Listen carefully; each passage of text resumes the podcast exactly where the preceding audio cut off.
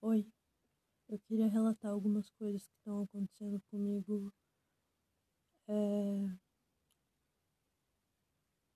ultimamente e não são coisas boas. Meu melhor amigo, ele me deixou. Ele não morreu, mas não fala mais comigo.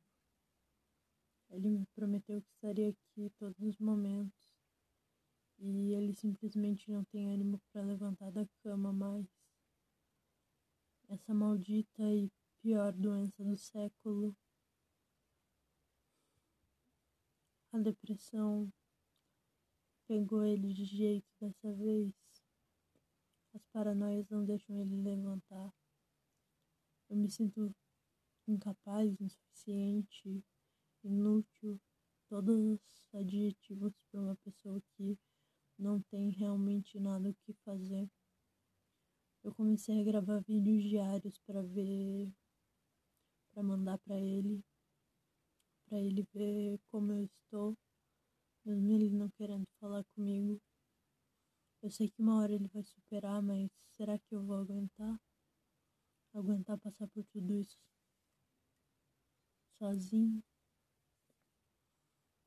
Eu nunca fiquei sozinho por tanto tempo. Ele está na minha vida há três anos. E parece a eternidade. A minha vida sem ele não tem nenhum tipo de sentido. Eu me sinto vazio, frio e com o coração partido. Esse amigo eu sou apaixonado, mas não romanticamente. Eu sou apaixonado pelo jeito dele, pela voz,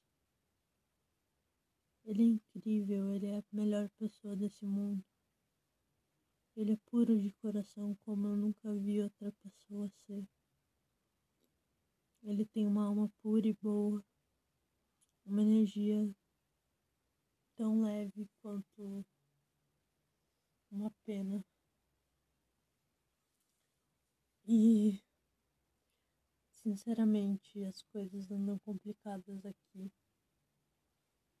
E eu nunca achei que esse podcast fosse para desabafar, mas enquanto eu estou sozinho no meu quarto às 11h19 da manhã, porque à meia-noite e 19 da madrugada, enquanto eu arrumo meu quarto, ele está um completo caos.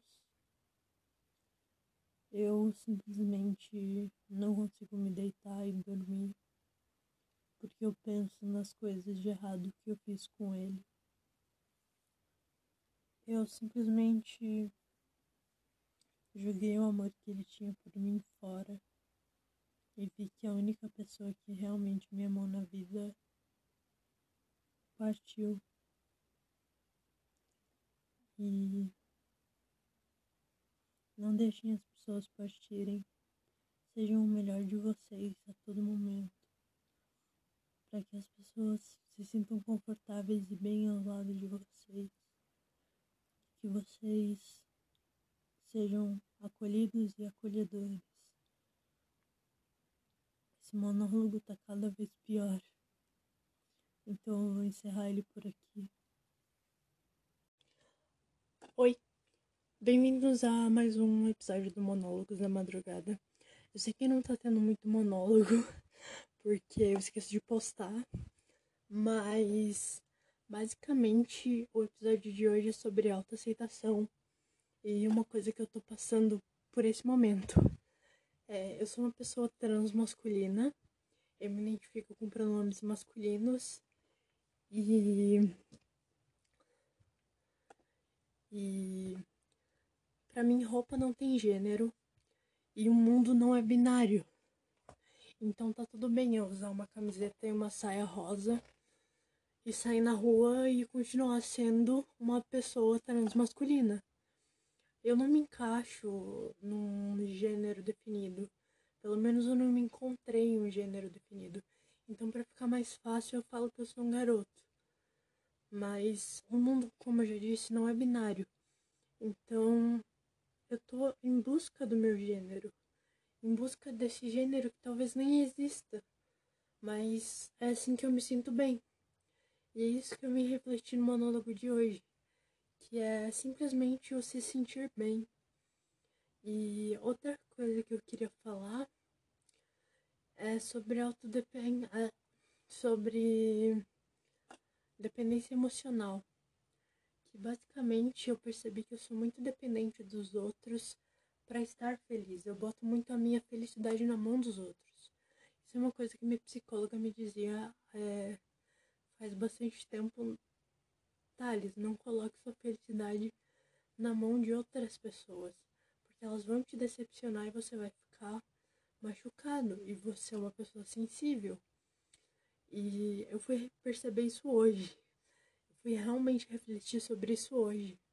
Porque para quem não sabe, eu acho que eu nunca falei em nenhum podcast que eu tenho um pequeno canal que se chama Pequeno Pudim. Um pequeno canal que se chama Pequeno Pudim. E eu também tenho outras contas em outras redes em outras redes sociais, como o Instagram, que é Dominique Tales, com um H e dois L's. Dominique Underline Tales, perdão. E shitpoit, shit.underline.poit no TikTok. Então, se você quiser ver minha cara além da foto de perfil, vá nas minhas redes sociais. E basicamente autodependência. Eu vou pegar os tópicos que eu anotei. Esse monólogo é para ser como se fosse uma conversa entre amigos, sem muitos cortes e sem muita edição, para que vocês vejam quem sou eu realmente. Uh, o que eu anotei aqui é o seguinte: pessoas que têm dependência emocional têm dificuldade de tomar decisões ou de dizer não, concordar pelo medo da rejeição. Isso acontecia desde que eu que eu me entendo por gente, sabe? Eu concordava em fazer coisas com a minha família, é, tipo, brincar de qualquer coisa, para não me sentir sozinho. Sempre se colocar em segundo lugar. Eu nunca fui a minha prioridade, a minha prioridade sempre foi outras pessoas. E quando eu não tenho outras pessoas para colocar como prioridade, eu me sinto totalmente inútil.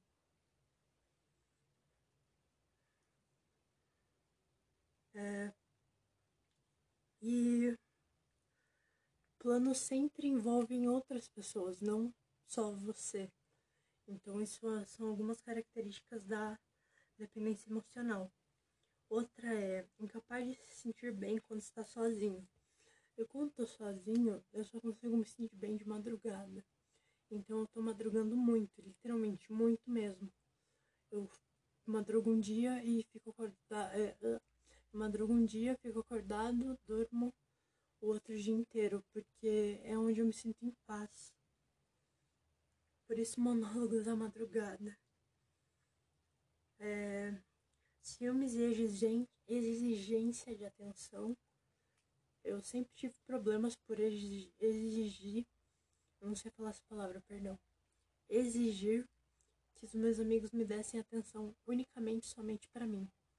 Então é por isso que eu acabei perdendo muitos deles. Falta de interesse por outras amizades ou relacionamentos. Colocar a pessoa num pedestal, basicamente. Incapaz de planos pessoais. Em relações, é possessivo e controlador. Eu já fui uma pessoa muito abusiva em relacionamentos, mas não tão quanto a outra pessoa. Então, os dois são culpados, mas eu sei que a culpa não é só minha, sabe? Incapaz de, de reconhecer o seu próprio valor. Eu só tô vivo pelos outros, literalmente por isso. Eu não quero decepcionar ninguém.